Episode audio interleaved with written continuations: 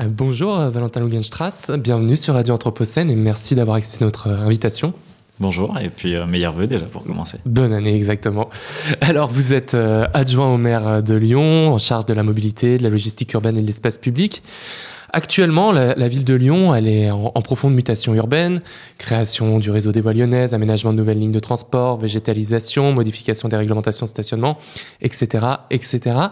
Alors la question qu'on se pose un peu dans un premier temps, euh, dans regard sur l'actualité, c'est de savoir qui de la métropole de Lyon ou de la ville a la main sur ces projets et comment euh, les rôles se répartissent c'est vrai que chacun a sa compétence un peu sur l'ensemble de ces projets qui touchent aux mobilités, aux espaces publics. Euh, voilà, on est plusieurs entités en, en l'occurrence hein, à être actifs là-dessus.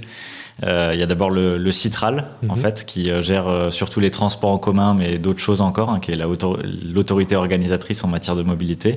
Il y a la métropole de Lyon qui est en charge surtout sur tout ce qui est espace public. Hein. La plupart des espaces publics sont de la compétence de la métropole, donc c'est la, la, métropole qui intervient sur tous ces sujets de, de voirie. Voilà, quand il y a un trottoir qui est refait, ce sont des budgets métropolitains très concrètement qui font ça. Et puis la ville de Lyon qui est compétente sur ces mêmes sujets. Alors dans les espaces publics, il y a aussi souvent les parcs. Hein, donc là, c'est de la compétence compétence pour le coup municipale, mhm. les parcs, c'est pas dans ma délégation, mais, mais malgré tout, c'est un espace public. Et puis sur les sujets de mobilité, on est euh, chargé de tout ce qui est euh, stationnement, effectivement, stationnement divers et variés, et aussi tout ce qui est euh, libre service, notamment donc l'autopartage et les trottinettes en libre service. D'accord. Et sur ces questions-là, du coup, comment est-ce que ça se passe vos relations avec la métropole et avec Fabien Bagnon, pardon, qui doit être votre interlocuteur principal? Oui, avec euh, Fabien Bagnon évidemment, mais aussi euh, Jean-Charles Collas, euh, Béatrice Vessillier, et puis l'ensemble de nos collègues aussi qui sont en charge de la végétalisation urbaine, hein, mhm. notamment Pierre Athanas, Gauthier Chapuis. Donc on est vraiment beaucoup autour de la table quand on parle des espaces publics, et encore j'en oublie. donc ça se passe évidemment très bien parce que on est dans une même majorité et d'une même couleur politique à la ville, à la métropole et au Citral. Donc forcément ça simplifie énormément les discussions. après chacun est évidemment en tant que membre de l'exécutif dans son, dans son rôle, tout simplement, avec euh, les services de chaque collectivité qui euh, travaillent les sujets techniques. Et donc, euh, voilà, on se met souvent ensemble. Hein. on a beaucoup de, de, transversalité, comme on dit, qui, qui s'est créée depuis 2020, où on se met ensemble avec bah, plusieurs services différents, donc plusieurs élus, et aussi entre villes, métropoles et citrales. Et à l'échelle nationale, là, il y a eu un remaniement la semaine dernière. Si je me trompe pas, jusqu'à présent, on n'a pas de ministre des Transports. Non, effectivement. Quel est votre, votre point de vue sur, sur la situation? Eh ben, on est un peu orphelin, effectivement, au niveau des transports. On, encore, on en parlait encore euh, à midi avec, euh, avec des collègues sur la partie logistique, mais, euh, mais en général, effectivement, je trouve que c'est problématique, mais c'est peut-être pas le sujet le plus problématique dans le sens où on a euh, un ministère de l'éducation qui est en, même temps que le, ministère des Sports, donc ça c'est quand même euh, un sujet hautement euh, plus important peut-être. on a un sujet du logement qui manque totalement à l'appel, donc voilà, on a quand même un gouvernement qui est bien trop resserré par rapport à, à l'importance des sujets. Malgré tout, malgré tout, les transports c'est quand même grosso modo un tiers des émissions de gaz à effet de serre avec des énormes enjeux sociaux, territoriaux aussi, dans le sens où ben, évidemment les transports et les, enjeux de transport ne sont pas les mêmes quand on est euh, à Lyon, en centre-ville, dans n'importe quelle grande ville française, ou dans la ruralité, ou dans un milieu euh, périurbain. Et donc, euh, ne plus avoir personne là-dessus, ben, c'est compliqué. On parle aussi de trains, de trains de nuit, de fret ferroviaire, et sur toutes ces personnes-là, pour l'instant, en tout cas, on n'a pas d'interlocuteur, donc c'est un peu compliqué. Plus globalement, ça montre un, déni de la question environnementale par ce nouveau gouvernement. Ah bah là, le nouveau gouvernement, c'est sûr que c'est. je je sais pas, je sais pas comment on peut faire. Hein. Monsieur Monsieur Béchu, euh, donc qui est ministre de, de l'écologie, est, passé, euh, je crois, au dernier rang euh, protocolaire. il a perdu un certain nombre de compétences par ailleurs. Les questions énergétiques qui sont hautement importantes sont passées à Bercy au niveau de, de Bruno Le Maire. On n'a personne en charge des transports. Au niveau de l'agriculture, on a vu il n'y a pas de changement. Donc oui, je pense que là, le nouveau gouvernement Attal en matière environnementale et écologique, on, on est très perdant. Alors, si on revient à Lyon, ce qui fait la une là, en cette rentrée 2024, euh, c'est évidemment la nouvelle euh, tarification du, stationnement. On parle que de ça. Euh, alors, celle-ci, elle va se faire en fonction de la taille, du poids et de la motorisation des véhicules, c'est bien ça? Quel est l'objectif d'une telle mesure? Alors l'idée derrière la tarification progressive du stationnement que j'ai annoncé donc au, printemps dernier, c'est déjà de de tenir le propos sur, eh ben, en fait, il n'y a aucun souci si un certain nombre d'entre nous ont besoin d'utiliser un véhicule personnel au quotidien. Ça arrive pour un certain nombre de cas de figure, il n'y a pas de souci sur ça. On engage la transition des mobilités par ailleurs hein, pour créer les alternatives, pour les améliorer, pour que ça serve au plus grand nombre. Mais il n'y a pas de souci en soi de, de, devoir utiliser un véhicule personnel. Par contre, on a un vrai sujet, c'est que euh, il y a des choses qui ne sont pas anodines. Il y a notamment la motorisation. Il faut qu'on décarbone nos transports et donc le sujet de l'électrification. Il faut qu'on remplisse nos voitures. Ça, c'est le sujet du covoiturage qu'on traite par ailleurs. Et puis il y a un sujet qui est complètement passé à la trappe. Il y a y compris euh, un des directeurs généraux du groupe Stellantis qui l'a dit il y a quelques semaines. C'est on a laissé filer le poids. Et le poids, ce qui est intéressant, et nous, ce qu'on dit à travers euh, cette mesure qu'on va mettre en place, c'est que le poids, c'est pas quelque chose d'anodin, en fait. C'est, pas juste un indicateur technique qui ne faudrait pas regarder. Le poids, c'est un indicateur très intéressant pour dire les émissions de gaz à effet de serre qui sont émises euh, euh, par le véhicule, les particules fines qui sont émises, les métaux et autres matériaux qui sont utilisés, évidemment, pour fabriquer le véhicule, mais également l'emprise au sol, c'est-à-dire le poids est directement lié aussi au volume utilisé dans l'espace public. Tous ces sujets-là, en fait, méritent d'être traités. Aujourd'hui, ne le sont pas. Et donc, on se retrouve avec effectivement des véhicules qui approchent les deux tonnes, qui euh, sont de plus en plus larges et qui sont aussi de plus en plus dangereux, parce que c'est aussi un mmh. sujet de sécurité routière. Alors, si on reprend un petit peu ça, ça c'est d'une certaine manière, vous institutionnalisez un petit peu tous les mouvements qu'il y avait eu euh, de, dégonflage euh, des pneus autour des, SUV. Enfin, en gros, vous critiquez les SUV et l'augmentation de, de la place des SUV en ville. Moi, j'utilise pas le terme de SUV parce que je sais pas ce que c'est. Euh, un sport utility vehicle, euh, SUV, hein, donc mhm. euh, c'est un peu tout et n'importe quoi selon la personne à laquelle on parle. Il y a des personnes pour lesquelles un SUV c'est le 4x4, enfin ce qu'on appelait il y a quelques années encore un 4x4. Maintenant, c'est rentré dans la catégorie des SUV. on considère plutôt que la Peugeot 3008 est un SUV généralement, mais du coup, ça n'a pas de définition. J'entendais d'ailleurs récemment dire quelqu'un que probablement selon les pays, la définition de SUV risque de bouger, voire selon les régions. Enfin voilà. Donc, j'utilise pas le terme du SUV. Le sujet, c'est euh, le poids des véhicules n'est pas quelque chose d'anodin, et donc on va traiter ce sujet euh, du poids des véhicules dans notre nouvelle tarification progressive du stationnement, en disant effectivement, on ne peut pas laisser filer le poids euh, à l'infini comme ça vers le haut. À un moment donné, c'est un sujet trop important environnemental et en matière de sécurité routière et en matière d'espace public. Et alors du coup, c'est quoi le poids défini qu'il faudrait ne pas dépasser? Comment est-ce que vous, vous réglementez autour de ça? Alors, d'une part, il y a la Convention citoyenne pour le climat qui a travaillé sur ce sujet, hein, à l'époque sur euh, le bonus-malus euh, qui a ensuite été en, partie mis en place par le gouvernement. Il proposait 1400 euh, kilos à l'époque. Ensuite, il y a eu différents débats. nous, on va préciser l'ensemble des modalités de cette politique d'ici quelques semaines. Donc, l'ensemble des détails, mais aussi des démarches très pratico-pratiques pour les Lyonnaises et les Lyonnais, les visiteurs. Tout ça sera connu d'ici quelques semaines pour la mise en place, donc avant l'été. Et donc, donc euh, voilà, tout sera sur la table. Et en termes de prix, comment est-ce que ça va évoluer? Quels vont être les changements? Est-ce que ça, vous pouvez nous, en parler?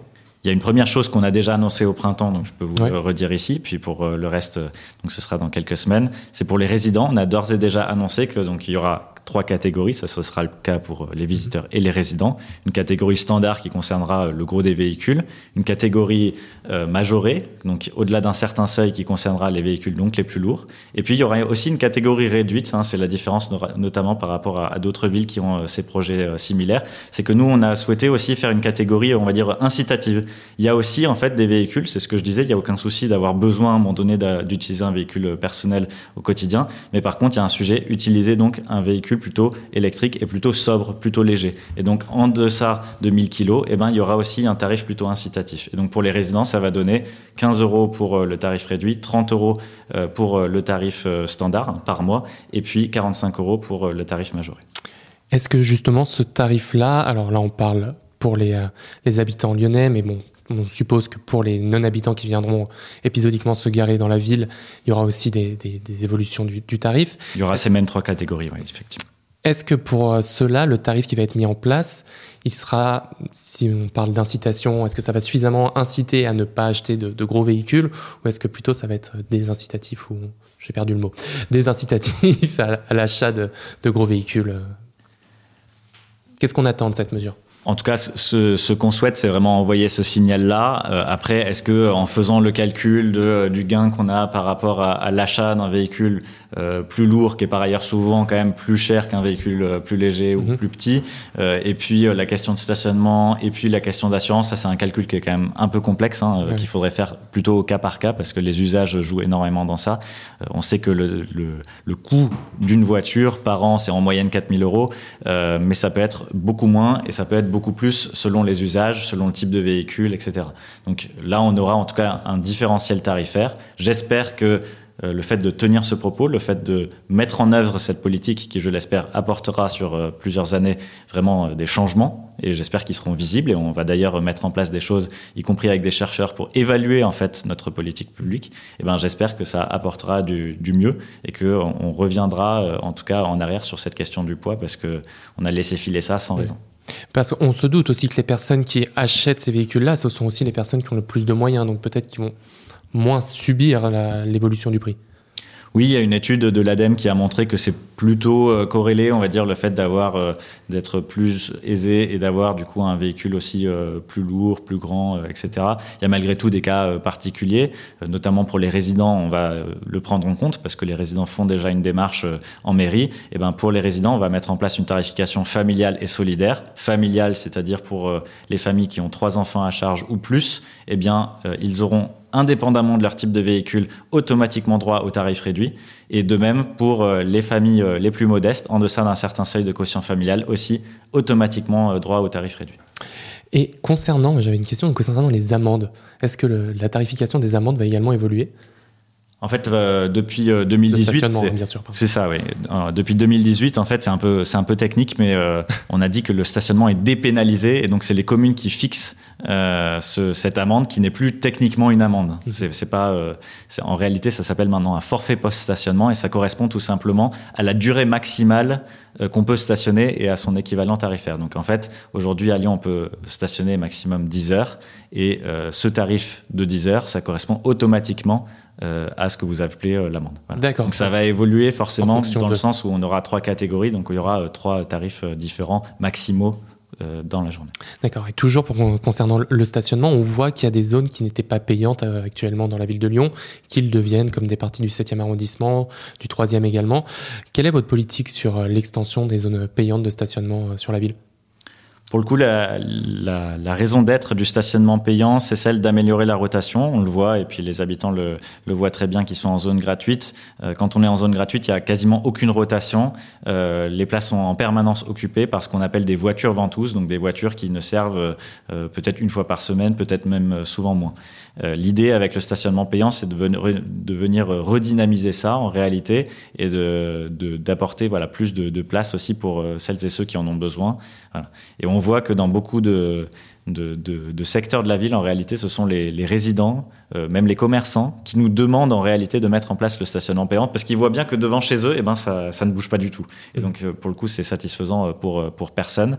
Et donc, progressivement, d'année en année, en fait, on ajoute des places payantes. On est aujourd'hui, donc après euh, 3-4 ans de mandat, on est à 50% à peu près des places euh, qui sont payantes euh, à Lyon. On était euh, à moins en début de mandat et on va continuer encore, vous l'avez dit, dans le 7e, dans le 9e, dans le 8e arrondissement. On va continuer d'année en année de venir créer des poches de stationnement payantes pour arriver justement à avoir quelque chose qui soit bien plus optimisé, bien plus intelligent sur l'espace public. D'accord. Tout à l'heure, vous, vous nous parliez du, du covoiturage.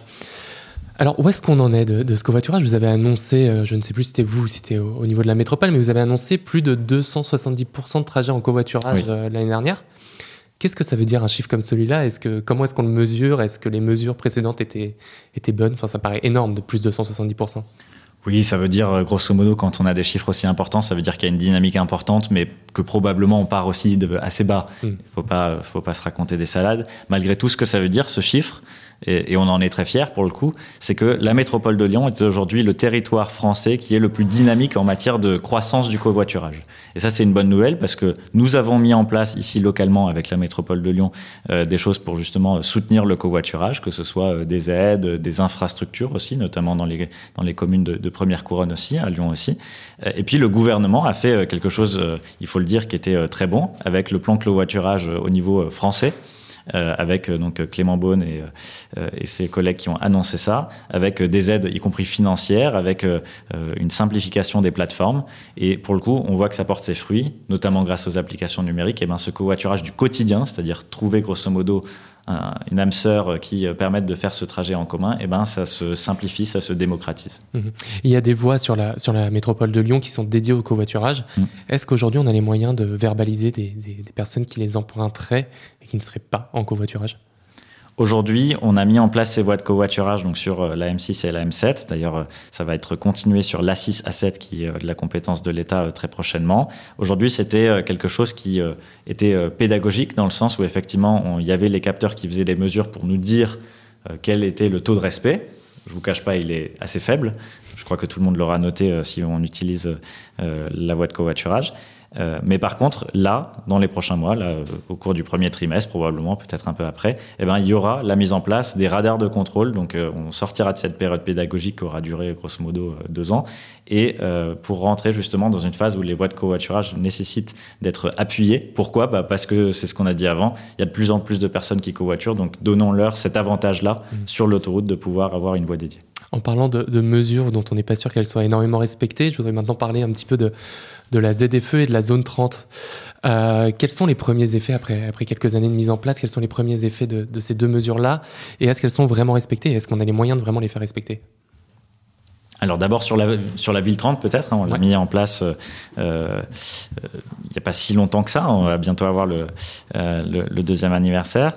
on a des contrôles depuis le premier jour. Euh, qui sont euh, effectués euh, donc depuis le 30 mars 2022. Des contrôles sont effectués tous les jours par notre police municipale. donc, on voit que, en tout cas, notre, notre engagement avec notre police municipale, l'unité mobile de circulation, en l'occurrence, est, total. ce qu'on peut constater, c'est qu'on a globalement une baisse en moyenne de la vitesse sur Lyon. On a aussi, et c'est positif, euh, une baisse de l'accidentologie, et notamment au niveau des blessés graves, qui est un nombre euh, plus important euh, encore et qui est, qui est important qui baisse parce qu'on parle de, centaines de personnes sur le territoire. par contre, on peut constater, constater très clairement que sur certains axes, peut-être la nuit notamment, eh bien, euh, il n'y a pas de, respect de ces mesures. Mmh. Ça, c'est quelque chose qui est très clair. On est engagé d'ailleurs euh, à faire ce travail, notamment à cibler les présences de la police municipale sur euh, les spots qui ont le plus besoin à tel horaire, eh ben, d'avoir un contrôle. Donc, on continue et c'est quelque chose comme, j'ai envie de dire, l'ensemble de la transition des mobilités, où il y a des conflits d'usage sur l'espace public, où il y a des problématiques de respect de telle ou telle règle. Eh ben, c'est quelque chose qui va prendre du temps. Hein. Il faut être très transparent là-dessus, mais le nécessaire, c'est de d'engager en fait les moyens, des moyens de pédagogie, des moyens de communication, des moyens d'agents sur le terrain, notamment euh, les policiers municipaux, les ASVP qui font ce travail au quotidien. Et la question des radars, est-ce que ça dépend de la ville, de l'État, de la région?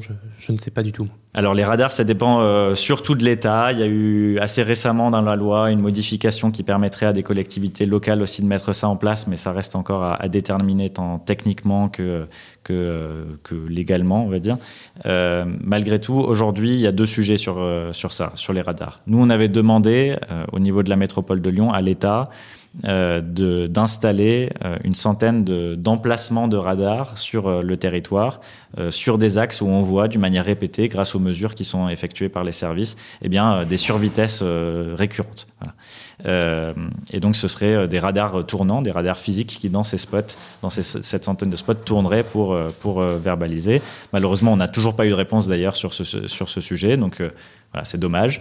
Euh, et c'est euh, assez dramatique en réalité parce que euh, c'est un sujet de sécurité routière majeur, c'est ce que j'indiquais. On a plusieurs morts par an, des dizaines voire des centaines de blessés graves. Et donc, on a besoin de radars à un moment donné parce que la police municipale ne peut pas être sur un endroit toute la journée, 24-7, c'est pas possible.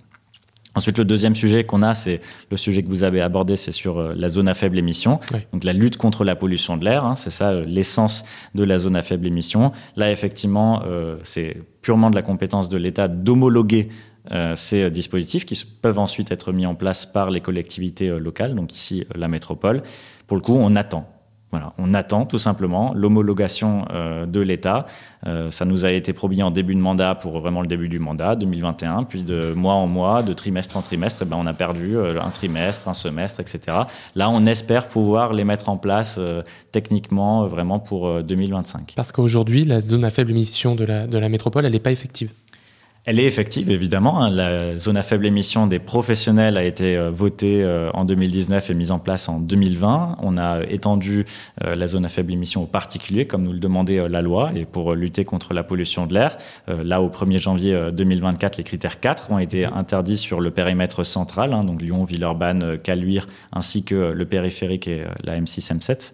C'est ce qui est nouveau dans le, périmètre. Et aujourd'hui, le contrôle, très clairement, est effectué par les policiers municipaux, mais on a besoin sur ce type de flux, notamment sur les grands axes, hein, le périphérique, l'autoroute, eh ben on a besoin forcément de radars parce que ben, là encore, euh, le policier il peut pas euh, verbaliser un volume aussi important de, véhicules euh, qui passent. Mmh si on aborde maintenant la question peut-être de, l'intermodalité, c'est-à-dire du passage de, différents moyens de transport, que ce soit de la voiture au vélo, au transport en, en commun. Alors, il y a effectivement la question des voies lyonnaises qui sont en train de se développer. Je pense que c'est, enfin, je crois que c'est plutôt développé par la métropole à ce niveau-là. Euh, vous, vous travaillez également sur l'intermodalité du transport de marchandises si j'ai bien vu euh, l'ensemble des, publications qui ont été faites dernièrement. Et donc, il y a un, gros travail qui est fait sur la navigation euh, fluviale. Comment est-ce qu'on fait aujourd'hui pour, euh, dans une ville comme Lyon, pour sortir un petit peu de, cette réflexion en silo de, du transport, c'est-à-dire d'un côté les marchandises, de l'autre côté les, personnes? Comment est-ce qu'on fait pour repenser un, réseau de transport qui arriverait à mixer les, personnes et les marchandises? C'est très intéressant comme question parce qu'on parlait juste avant du transport de personnes. Au niveau du transport de personnes, on a l'habitude d'avoir des gares, même des, ce qu'on appelle des pôles multimodaux, c'est-à-dire à la Pardieu ou à Perrache, on peut prendre le train, le métro, le bus, le tram, euh, à peu près tout. Euh, et puis, euh, on, on, a cette intermodalité, c'est-à-dire aussi ce changement de mode qui peut s'opérer sur un déplacement. Euh, aujourd'hui, sur euh, la logistique, donc le transport de marchandises, c'est quelque chose qu'on n'a pas ou assez peu, trop peu en tout cas à notre goût et trop peu par rapport aux enjeux qui sont fixés, y compris euh, au niveau national par rapport aux enjeux de décarbonation notamment ou de, respect de l'espace public. Et donc notre idée, effectivement, c'est de mener, c'est une politique de transport, mais c'est également une politique économique en fait, d'organisation du territoire. Et ben cette même logique de multimodalité au niveau de la logistique, c'est-à-dire de travailler évidemment sur les différents types de poids lourds, des camions, des utilitaire, mais aussi sur euh, le fluvial, aussi sur la cyclo-logistique, aussi sur d'autres formes euh, de logistique. Et donc l'idée, c'est de se dire, comme on a aujourd'hui euh, certains opérateurs qui le font, eh ben, ils ont une base arrière où sont livrés via des poids lourds des marchandises, qui sont massifiées sur une barge, qui ensuite parcourt pendant près d'une heure le Rhône pour arriver, par exemple, au pont Moran, et ensuite qui sont déchargés sur des palettes qui sont pris par des vélos cargo et qui sont ensuite dans un système de ruches, en fait, tout simplement, qui permettre de livrer les commerces. ça, c'est la logique qu'on souhaite euh, déployer. Il faut bien se dire que la logistique, c'est à peu près la compétence de personnes, euh, y compris hein, de l'État ou de la région, qui ont pour le coup des compétences économiques, par contre. Euh, mais c'est un rôle majeur qu'en tant que commune, qu'en tant que collectivité locale, on s'en occupe parce qu'on voit les impacts sur l'espace public, parce que ça fait partie des, du tiers d'émissions de gaz à effet de serre dont, dont, je parlais, ça fait partie aussi de la pollution de l'air. et puis, moi, le rôle que je me suis donné euh, en arrivant euh, en début de mandat, c'est sur ce sujet de faciliter, de fédérer. On n'a pas de compétences directes, mais par contre, on a des relations avec euh, évidemment la métropole, évidemment la SNCF, évidemment la Poste, évidemment les voies navigables de France, la Compagnie nationale du Rhône, toutes ces entreprises là, pour le coup, publiques ou parapubliques que j'ai citées, mais on a aussi des relations avec tout un tas de transporteurs, avec des grandes entreprises de grande distribution, etc. Et en fait, mettre un certain nombre de ces entreprises autour de la table, euh, venir leur parler de nos enjeux, leur demander un certain nombre de choses, et eh ben ça permet de faire avancer euh, eh bien, euh, cette question de la multimodalité logistique. Vous parlez justement de, l'utilisation des fleuves. c'est quelque chose qui, je suppose, est, important, dans, surtout dans la mesure où vous tentez de diminuer la place du transport routier au sein de la ville avec des zones qui vont être piétonnisées, ce qui inquiète beaucoup de monde avec la peur pour les différents magasins de ne plus pouvoir s'approvisionner correctement ou qu'alors que ça sature trop le réseau. Comment est-ce que les deux fleuves, enfin la rivière et le fleuve, la, Saône et le Rhône, peuvent être euh, mobilisés dans ces cadres-là pour, euh, pour désengorger le réseau routier de la ville? C'est un sujet important, effectivement, de, de travailler euh, la Saône et le Rhône en matière de logistique, en matière de transport de passagers aussi. On va le faire en 2025 avec une, une expérimentation de vraies navettes fluviales de transport en commun intégrées au réseau TCL. parce que, effectivement, aujourd'hui, ce sont des espaces qui ne sont pas utilisés, euh, et parce qu'on voit qu'il euh, y a du potentiel pour avoir un espace aussi qui soit utilisé d'une manière plus respectueuse, que ce soit de l'environnement ou des activités humaines, des activités sociales qu'il y a dans la ville. Je dirais même par contre que l'usage de nos deux cours d'eau est un sujet presque patrimonial, traditionnel en fait. C'est un sujet social majeur. Aujourd'hui, on a complètement oublié en fait l'usage de nos cours d'eau. C'est pour ça qu'on travaille sur les questions de logistique et euh, de transport de passagers pour qu'on se réapproprie ça. Mais c'est pour ça qu'on travaille aussi sur les questions du, festival entre Rhône et Saône, de travailler avec des associations pour venir euh, renaturer certains certaines berges, certains euh, abords de fleuves ou de rivières. C'est pour ça qu'on travaille aussi à des activités sportives qui, se, qui puissent se faire justement au niveau de l'eau. bref, c'est un ensemble de choses en fait qui nous font dire que l'eau est d'une part une ressource particulièrement importante, mais au-delà de ça, l'eau, la présence de l'eau aussi, euh, l'eau non potable, cette eau-là euh, qu'on a dans nos cours d'eau, eh ben, c'est aussi un sujet important en matière de, bien vivre en ville, euh, de bien être dans la ville, de bien se sentir dans la ville. C'est un lieu de rencontre, c'est un lieu agréable, c'est un lieu de fraîcheur. Et depuis tout à l'heure, vous nous parlez euh, régulièrement de, de l'impact carbone du transport, de la logistique, etc. Quels sont euh, les, impacts donc, en termes de carbone de l'ensemble des, euh, des, secteurs que vous, vous avez sous votre mandat, c'est-à-dire du transport, de la logistique et de l'aménagement urbain à l'échelle de la, de la ville? Et quels sont les, les objectifs en termes de diminution d'impact carbone que vous avez pour la fin du mandat sur ces questions-là? Alors pour le coup, euh, comme je le disais, hein, le, transport en général, et quand on dit transport au niveau euh, euh, des émissions de gaz à effet de serre, c'est transport tout confondu, hein, personnes, marchandises, etc. C'est à peu près un tiers, 30%, un tiers, ça dépend comment on compte et à quelle échelle, à quel échelon territorial. Malgré tout, c'est souvent ce chiffre-là, hein, que ce soit au niveau métropole de Lyon, État français, enfin voilà. Euh, l'objectif, c'est euh, de parvenir à euh, inscrire notre, trajectoire sur le CO2 au niveau des transports dans une trajectoire qui soit compatible avec une planète qui se réchauffe au maximum d'1,5 degré, grand maximum 2 degrés. Hein, c'est les accords de Paris, tout simplement. Et ça veut dire que, eh bien, effectivement, il faut apporter une, une baisse assez notable sur ces émissions, assez notable. On parle de 20%, peut-être même un peu plus, de diminution en un peu plus d'un mandat. Et justement, comment est-ce qu'on s'assure que lors du prochain mandat, j'espère que, enfin, j'espère pour vous que vous en ferez encore partie, mais si jamais c'est une autre couleur politique qui vient à s'imposer en 2026, comment est-ce qu'on s'assure de maintenir ces mesures dans la durée? C'est une bonne question, mais je crois que, évidemment, euh, le, les élections de 2026 euh, diront euh, euh, ce qui est, comment le territoire souhaite évoluer. Malgré tout, malgré tout, il faut quand même se dire qu'il y a un certain nombre de changements qui sont apportés aujourd'hui dans l'espace public. Mhm. au niveau du système des mobilités qui ne sont pas quelque chose qui sera réversible il faut quand même se, se, se, se, dire ça. Enfin, il y a un certain nombre de travaux, de choses qui sont faites, de tramways qui seront construits, de lignes de bus qui seront améliorées, de nouveaux matériels qui seront, qui sont, qui seront commandés, qui seront là et euh, personne ne remettra ça en cause. Je pense que ça, c'est un élément important. Par ailleurs, on voit bien, et on le voit, euh, pour le coup, moi je suis à peu près euh, tous les soirs en, en concertation auprès des Lyonnaises et des Lyonnais, je vois bien qu'il y a des préoccupations majeures très diverses et qui peuvent euh, se diversifier d'ailleurs ces derniers temps. Mais malgré tout, sur les questions de cadre de vie, de bien vivre en ville, euh, parce que beaucoup se posent la question de ben, la pollution de l'air, comment ça impacte mes enfants, comment ça m'impacte moi-même, comment est-ce que je me déplace en ville, comment est-ce que ça a un impact aussi positif ou négatif sur ma santé, etc. Et ces questions, au final, du, prendre soin de santé globale, en réalité, eh ben, elles sont très importantes, elles resteront au centre. Et on voit que nous sommes effectivement très ambitieux sur, euh, sur ce sujet parce qu'on considère que l'ensemble des enjeux que j'ai cités eh ben, sont particulièrement importants pour euh, avoir une ville qui reste vivable, qui reste à taille humaine, qui reste euh, dynamique, qui reste aussi et qui devient plus résiliente. Parce qu'on a besoin effectivement de transformer notre ville pour l'adapter au changement climatique, pour se dire que oui, on pourra vivre à Lyon dans les prochaines décennies.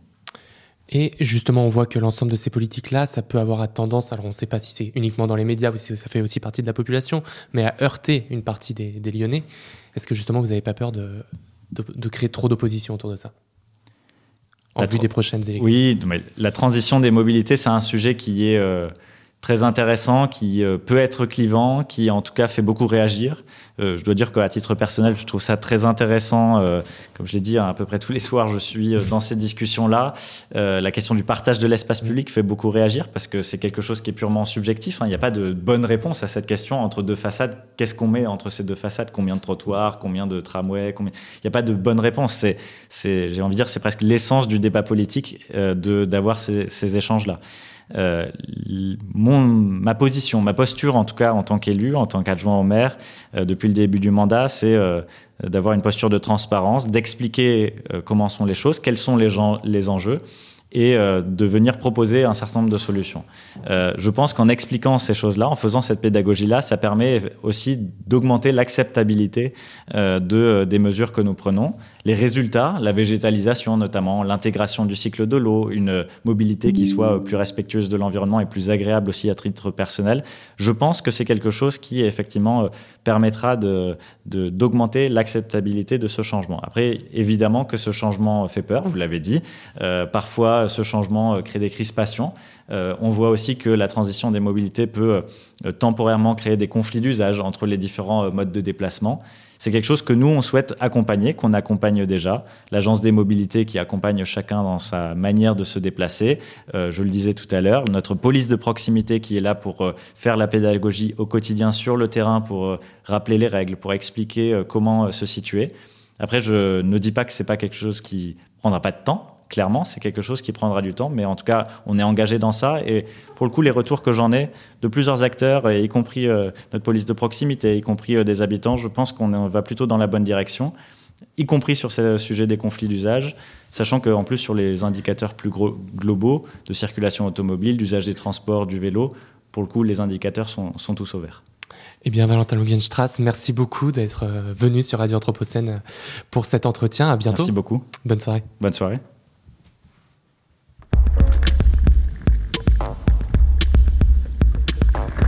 Regard sur l'actualité. Regard sur l'actualité. Au cœur du changement global.